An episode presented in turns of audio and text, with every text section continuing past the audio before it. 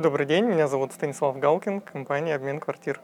Сегодня мы поговорим о том, как сэкономить на ипотеке в 2023 году. Совет номер один. Заранее учитываем сегмент рынка, расходы на ипотеку и стоимость жилья. Основной путь покупателя э, недвижимости в 2023 году – понять, какой сегмент недвижимости вы выбираете. Причем вы можете пойти несколькими путями. Начать со вторички, получить одобрение на ипотеку, понять, какая ставка вам светит – пройтись по рынку, посмотреть, какие квартиры, понять, это не мое, хочу новую квартиру, и пойти уже в тот сегмент.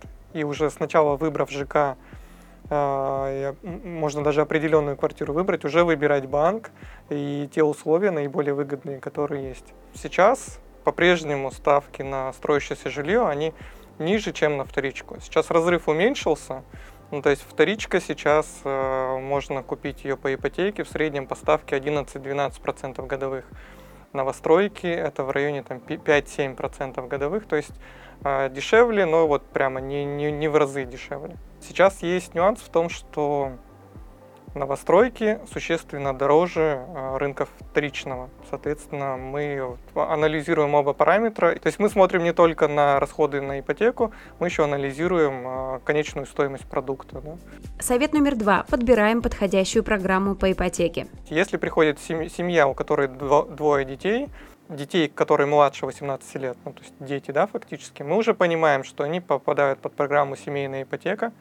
То есть мы можем помочь им приобрести квартиру в новостройке с ипотекой по ставке в районе там, 5,5% годовых. Если детей, допустим, не двое, а один уже взрослый, ну тогда мы смотрим те программы, которые там, ну вот есть э, ипотека с господдержкой, да, например, там ставка чуть выше, она в районе там 7-8% годовых с учетом дисконтов банка. Мы еще вот эту историю рассматриваем. Низкая ставка по ипотеке, 3% годовых по сельской ипотеке.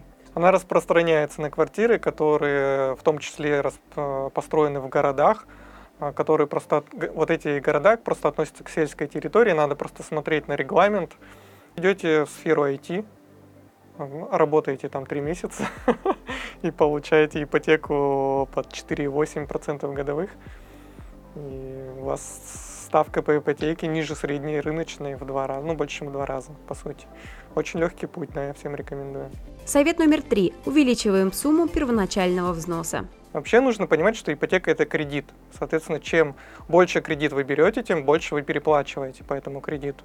А, соответственно, чем больше у вас первоначальный взнос, логично предположить, что вы берете меньше кредита, соответственно, у вас и платежи ниже, и переплата меньше.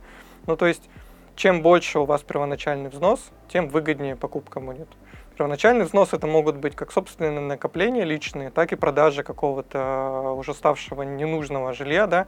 Либо вы живете в квартире, которая вам тесная, соответственно, вы продаете эту квартиру и в моменте покупаете новую. Тогда у вас первоначальный взнос может быть там 90% от стоимости объекта, и вы эту ипотеку в принципе не почувствуете. Совет номер четыре. Закрываем досрочно в первые несколько лет. Сейчас э, ипотека это аннуитент. Ну, то есть у вас фиксированный платеж каждый месяц. Вот внутри этого платежа идет разбивка на уплату процентов и уплаты тела кредита. И соотношение всегда будет в пользу уплаты процентов.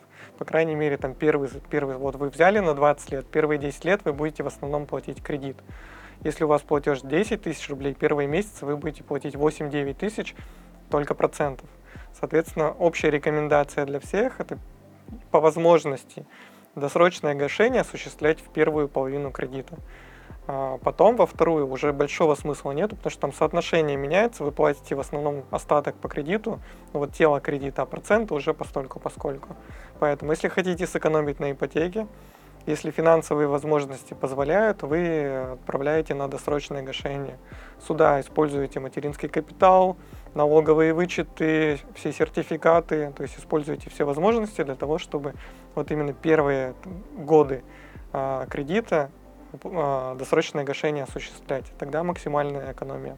Совет номер пять. Рефинансируем правильно. Если вы по каким-то причинам год назад, в феврале месяце, побежали за ипотекой и получили ипотечный кредит по 20%, во-первых, мои соболезнования, во-вторых, можете сейчас рефинансироваться там, по 12 годовых и сэкономить. Но если вы брали в другие промежутки времени, ставка по ипотеке была существенно ниже, чем сейчас. То есть среднерыночная ставка по ипотеке была там 9-10% годовых, сейчас это 11-12%. Экономического смысла нет. Но только если у вас личная неприязнь к банку, в котором вы взяли ипотеку, вы можете поменять этот банк, ну, там, с, с учетом тех неудобств, которые вы при этом будете испытывать. Ну, сам переход не всегда простой. Вот. Поэтому с экономической точки зрения нет. Ну, посмотрите на свою ставку по кредиту, сравните с тем, на каких условиях выдают сейчас банки.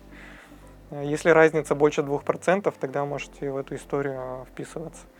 Совет номер шесть. Используем бонусы от риэлторов и застройщиков. У риэлторов хорошие отношения с партнерские с банками. Ну, так исторически сложилось, мы им формируем большую часть э, потока заявок, которые поступают.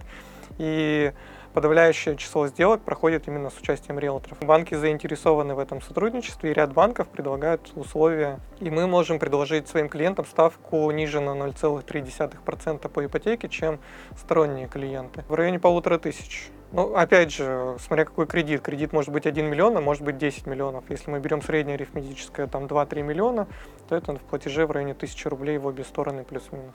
У застройщиков свои отношения с, с банками и с ипотеками в том числе, потому что часть банков э, проектное финансирование осуществляет, то есть по сути за деньги банка строится вот этот конкретно жилой комплекс. Там тоже могут быть различные став, скидки, дисконты, программы совместные с банком. Ну вот мы берем классическую господдержку 8% годовых, да, 8,5, я сейчас не помню. А в каких-то банках она может быть 8,5, в каких-то 8, в каких-то 7,7, в каких-то 7,5. Это опять же за счет э, вот этих взаимоотношений, которые не на поверхности, просто застройщик с банком так договорились и запускают рекламную кампанию, что вот на этот ЖК ставка по ипотеке там 6,5 годовых успеваете покупать. Вот. Хотите больше знать о недвижимости, смотрите наше экспертное интервью о тонкостях покупки и продажи жилья, о том, как просчитывать риски и как правильно проверять документы. Мы расскажем о недвижимости от и до и даже больше. Подписывайтесь на наш канал.